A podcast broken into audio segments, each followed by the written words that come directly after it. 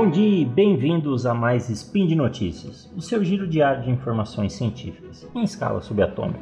Meu nome é Augusto César Rodrigues e hoje, dia 7, Irisian do calendário Decathlon e dia 20 de agosto do calendário Gregoriano, mais dicas com o Manual do Solteiro Químico, parte 19. Speed Notícias.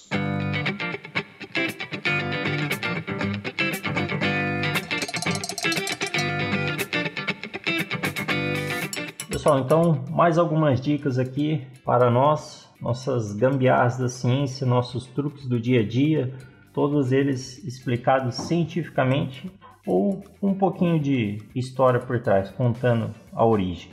Então, o primeiro ponto aqui, primeira dica, sobre resfriamento do notebook. Você que tem aquele notebook gamer, é, fica direto jogando Free Fire nele, né? Nossa, Free Fire tá. Enfim, deixa quieto, Free Fire. Não vou entrar no. É, notebook ele esquenta bastante a parte de baixo, né? Que é onde fica o resfriamento dele, e tem o costume de, de esquentar bem. É, geralmente ele, ele acaba esquentando porque o fluxo de ar ali é pequeno. A superfície que fica em contato com a mesa, é, com alguma, alguma coisa que ele está em cima, é, acaba diminuindo o fluxo de ar. Então, se você não tem nenhum suporte, nada do tipo, dá para a gente aumentar o fluxo de ar passando por debaixo do notebook, colocando dois garfos embaixo. Garfo, isso, garfo mesmo você pega dois garfos e coloca eles virados para cima. Depois é só colocar o notebook em cima deles. A parte côncava do, dos gar, do garfo vai fazer com, com que o notebook não encoste na mesa que você está utilizando. Isso, o fluxo de ar embaixo aumenta. Aumentando o fluxo de ar, o resfriamento dele também aumenta. Maior o contato com o ar frio. No caso, o cooler do, do notebook vai, vai ajudar vai ajudar a resfriar melhor, porque ele não vai estar em contato direto com a mesa, tem um fluxo de ar passando ali. Então, se você não tem um suporte para o notebook, seu notebook está esquentando pra caramba, você precisa resolver isso logo. Dois garfinhos em cima da mesa, virado para cima, e aí o notebook em cima dele. Fica ótimo, vira um suporte perfeito para o seu notebook. E depois também você pode utilizar o garfo para comer suas refeições. É, próximo truque é para quem não tem, não, se você, é para quem não tem forno ou para quem está com um pouco de preguiça de esquentar alguma coisa no forno, ou também não quer, essa é para quem não quer mexer com fritura. Sabe os nuggets? Essa comida aí que é comida padrão de muitos solteiros, de quem vive sozinho depois do miojo. Você vai fazer um nugget, você mexe com fritura, ou você vai colocar ela numa, numa air fry, fica um tempo ali, ou você não tem uma air fry. Você pode assar um nugget, assar um nugget no, numa torradeira. Mas, mas como, Augusto? Pega vários nuggets, coloca num espetinho e depois desce ele dentro de uma torradeira. Liga a torradeira e aí ela vai assar seus nuggets. Inclusive vai ficar até mais saudável, porque você não está utilizando gordura. Tá? Então, para você fazer nuggets na torradeira, é uma ótima alternativa para quem não quer mexer fritura, comer uma comida saudável e se você não tem uma air fry ainda. Aproveitando. Ah, Augusto, mas como é que funciona a torradeira? É, é um bom ponto para a gente puxar aqui. Ela usa, basicamente, a torradeira, é, basicamente ela usa radiação infravermelho. É, quando você coloca algum pão, no caso nossos nuggets, você vê as resistências delas ficando vermelho. Significa que elas estão produzindo radiação infravermelha, tá? essa radiação seca e queima levemente a superfície do pão ou do nosso nugget. Tá? É, geralmente essa radiação ela é originária de um fio de nicromo envolvido em uma folha de, de mica, é um tipo de silicato. Esse fio de, de nicromo ele tem uma alta resistência elétrica comparado fio, é, muitas vezes comparado com o fio de, de cobre. Então um pequeno pedacinho de fio ela tem uma resistência suficiente para ficar quente. Também essa liga de nicromo, ela não, não oxida quando está oxida. Uma, um fio de ferro, por exemplo, ele enferrujaria rapidamente nas temperaturas em que uma torradeira trabalha. Então, basicamente é isso. A torradeira, ela assa, esquenta, torra seu, seus alimentos através de radiação infravermelha. Já indo para outro ponto aqui, é fone de ouvido. Quem usa, acho que todo mundo usa fone de ouvido, ou se você não usa, principalmente em transporte público e fica escutando música, deveria utilizar. Fone de ouvido, aquele intra-auricular que você coloca dentro do ouvido, muitas vezes a gente acaba se confundindo na correria, qual que é o esquerdo, qual que é o direito, é, muitas vezes não vem marcado qual que é o esquerdo, qual que é o direito, e depois de um tempo você fica se perdendo até achar qual que é qual, ou no escuro, com pouca iluminação. Então tem uma dica assim simples que, que faz, faz com que você consiga achar qual que é o seu fone de ouvido esquerdo ou direito. Pintam deles de uma cor. Um exemplo, se eles são brancos, você pega o esquerdo, pinta de preto. Pode pintar com esmalte mesmo, tá? É, se ele é preto, pega o, o direito, o esquerdo, pinta um de branco, também com esmalte. Então você sempre vai saber, ah, por exemplo, meu esquerdo é preto, o direito é branco. É, você diferenciando um do outro fica bem mais fácil para identificar. Você não vai ter que ficar lendo as letrinhas lá de left or right Tá? fica bem mais fácil tá? identificar um, um, fone de ouvido se você diferir ele pelas, pelas cores, inclusive com de iluminação no local. Aproveitando, vou contar um pouquinho, né, da onde que o fone de ouvido surgiu. Eles foram criados, basicamente, foram criados lá em 1919 por Nathaniel Baldwin. Eles surgiram com o intuito de, de ajudar na comunicação, eles foram assim, sendo utilizados em amplificadores de telefone, rádio, na, na época era muito usado para realizar transmissões de veículos de comunicação, como o rádio. Só que ele não era comercializado por, para o público. Só por volta de 1930 que os fones passaram a ser comercializados. É, isso porque a empresa Bayer Dynamic ela modernizou o modelo anterior e conseguiu desenvolver um dispositivo com uma qualidade maior e também portátil. Né? Esse é o principal é, ponto. Só que, apesar de ser comercializado lá nos anos 30, é, para o público em geral foi só em 1958, quando John Secos e Martin Lounge inventaram o primeiro fone de ouvido estéreo.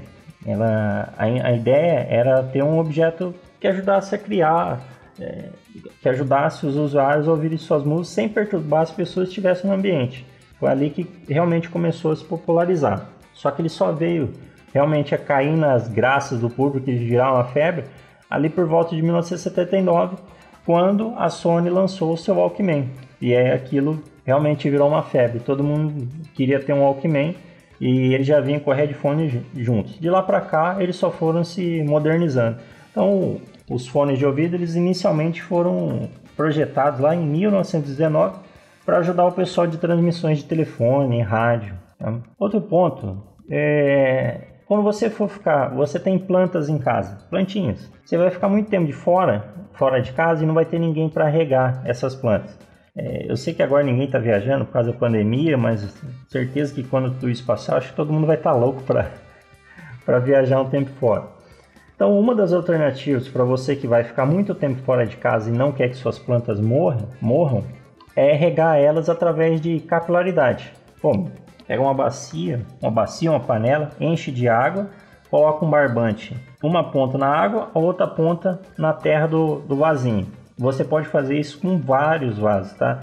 Pode ter ali 6, 7, 8 vasos em volta dessa bacia, dessa, dessa panela com água. Através de capilaridade, a água vai passando, vai saindo da, da bacia ou da panela, do copo também, se for uma planta pequena, e aí vai vai passando pelo, pelo fio, pelo barbante, até chegar na, na planta. A planta vai é, utilizando essa água e aos poucos vem puxando também.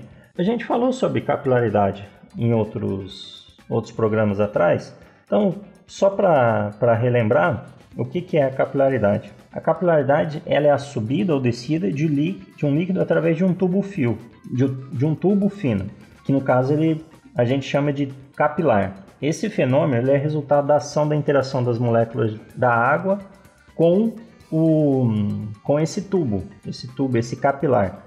Claro que essa interação depende de alguns parâmetros, como o diâmetro do, do capilar, o tipo de líquido, sua viscosidade e também da temperatura. Mas ela se dá mais ou menos da seguinte forma: as moléculas do líquido são atraídas pelas moléculas do fio, do capilar.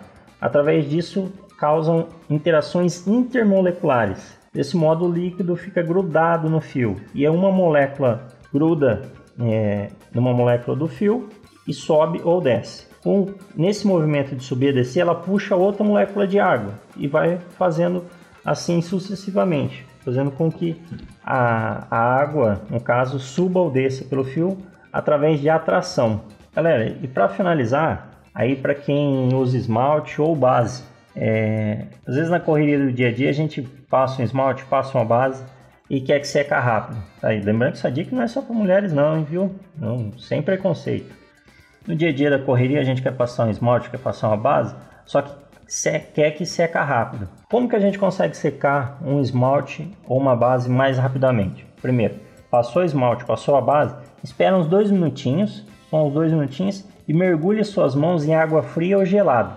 Quanto mais gelada, melhor. Isso vai fazer com que o esmalte seque rapidamente, esmalte ou a base, tá? Bem rápido. Depois você tira da água e seca ele naturalmente, sem esfregar nenhum pano. Essa dica é ótima para quando você está na correria do dia a dia e quer, quer secar esse esmalte ou base bem rápido. Por que, que funciona? O, o esmalte é basicamente corantes e solventes, tá? O corante é o que vai ficar na unha, solvente é o que vai evaporar e deixar, é, deixar de ser líquido aquela mistura. Quando você coloca numa água gelada, é, vai ajudar esse solvente a evaporar mais rápido, sem, sem formar bolhas também. Porque no calor, geralmente acaba ficando bolinhas no esmalte, devido ao, vai formando bolhas é, quando esse, esse solvente começa a evaporar. Agora, no frio, na, na água fria, ele, ele consegue evaporar mais uniformemente. Com isso, é, e também na água, na verdade, ele vai evaporar mais rápido. Então, depois que você passou a, a, o esmalte ou a base, dois minutinhos esperou secar, Coloca suas mãos na água fria ou gelada, perfeito, já está ótimo. Já pode sair aí pro, pode sair pro trabalho, pode sair pro, pro seu compromisso, beleza? Pessoal, chegamos ao fim aí de mais um é, e realmente por hoje é só. Lembre que todos os links comentados estão no post e deixe lá também seu comentário, elogio, crítica, declaração de amor ou beijo para Xuxa. Lembra ainda que esse podcast só é possível acontecer por conta do seu apoio no patronato SciCash, tanto no Patreon quanto no Padrim. Está sendo texto meu na coluna Games no lado. Dá uma olhadinha lá. O último foi sobre o game da SNK The Last Blade. Um excelente game de luta aí. Sempre confere, deixa algum comentário, alguma crítica, sugestão lá. E até o próximo. Um grande abraço. Até amanhã, gente.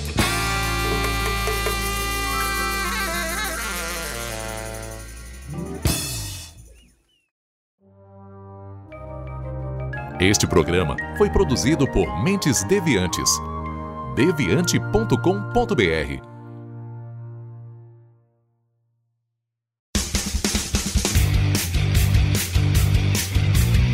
Cortes, edição de podcast.